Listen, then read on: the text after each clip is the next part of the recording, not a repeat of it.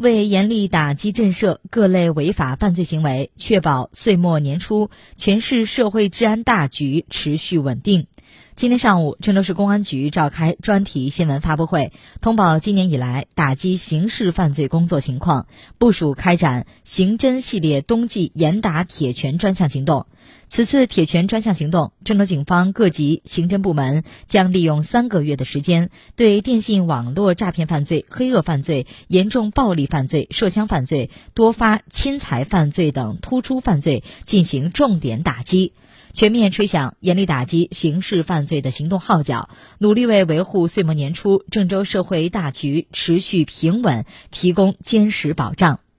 据介绍，通过此次行动。郑州警方将集中抓获处理一批违法犯罪嫌疑人，达到震慑、预防违法犯罪活动的目的，切实保护人民群众生命财产安全。